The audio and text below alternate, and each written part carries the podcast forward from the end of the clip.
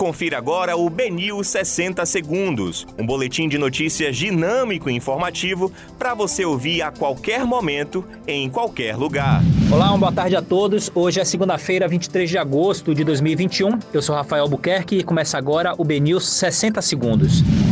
Idoso de 98 anos que matou homem no 2 de julho foi liberado no mesmo dia do crime. Loja de celulares é arrombada pela quarta vez no ano em Fazenda Grande 2. Líder do PT convida Geraldo Júnior para a visita de Lula a Salvador. Após término, Luísa Sonza curte passeio de iate com amigos. Conselheiros do Vitória devem ter acesso ao relatório da Comissão de Ética nesta segunda. Robinho perde cargos no governo do estado após romper com Rui Costa. Esses foram os principais destaques da segunda edição do BNews 60 Segundos.